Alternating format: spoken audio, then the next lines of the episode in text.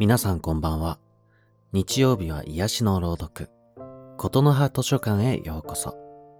本日は R が担当させていただきます。よろしくお願いします。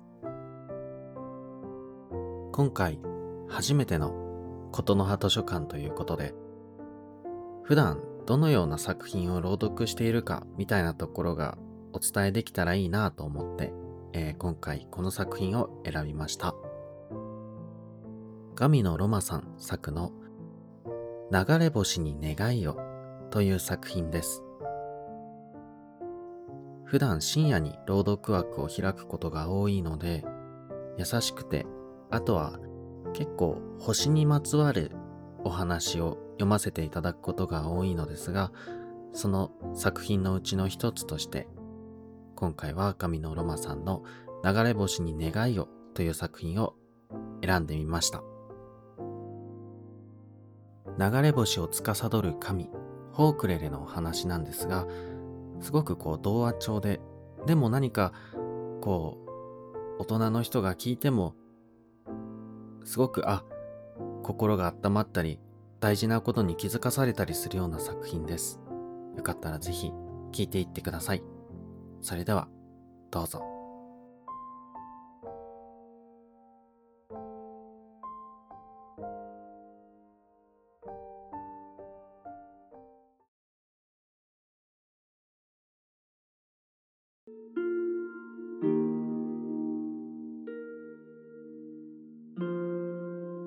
流れ星に願いを。神のロマ作。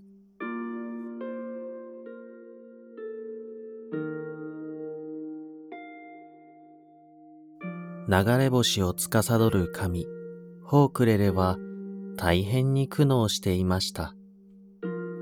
その理由は、星に乗って届けられる人間たちの願い事があまりにも自分勝手なものばかりだからです。浮かない顔をする彼を見て、他の神様が声をかけます。どうしたんだ？最近すっかり沈んでいるじゃないか。ホークレレは答えます。沈んでいるわけじゃない。呆れているんじゃよ。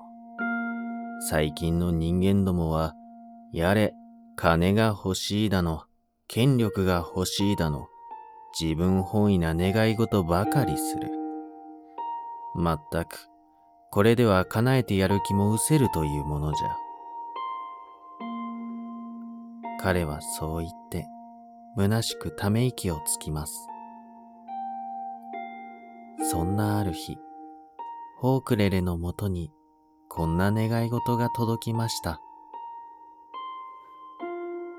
明日はほんの少しだけでもお母さんの痛みが良くなりますように。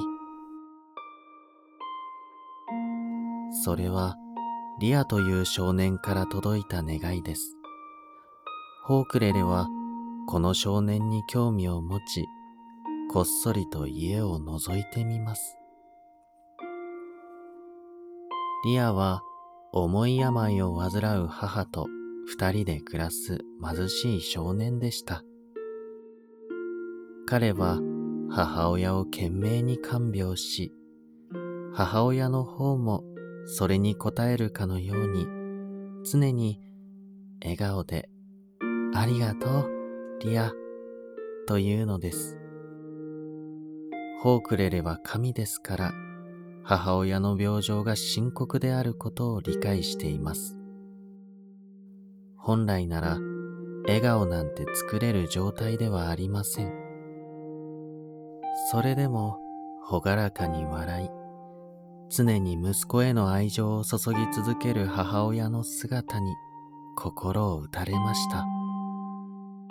もちろん母親を愛し、毎晩空を見上げては流れ星を待ち、願い事をするリアにも慈しみを感じました。それに、リアの願いはいつも謙虚なのです。母親の完治を祈るわけではなく、少しでも痛みが取れますように、少しでも長く笑っていられますように、誰かのために願い、多くを求めないことに感心し、ホークレレはリアの願いを叶えることにしました。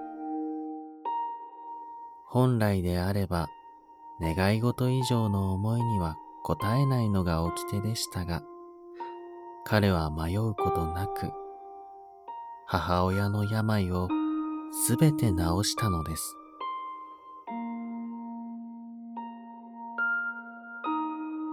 その翌朝、リアが目覚めると、元気に台所に立つ母親の姿がありました。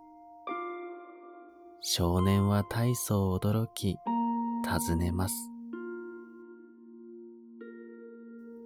お母さん、どうしたの？元気になったの？母親は笑顔で答えます。昨日、夢に神様が出てきてね、魔法をかけて病気を治してくれたんだよ。まあ、夢の中のことだろうと思っていたら、朝起きたら本当にもうどこも痛くない。この通り、ピンピンしてるんだ。それって、すごい。お母さんが元気になったんだ。リアが毎日お星様にお願いしてくれたおかげだね。ありがとう、リア。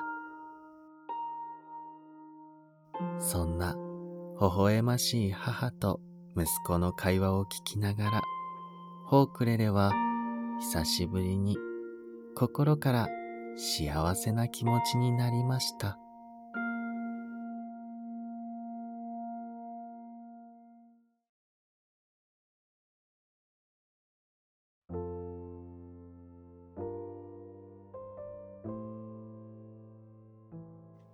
はい。聞いていただきましてありがとうございました。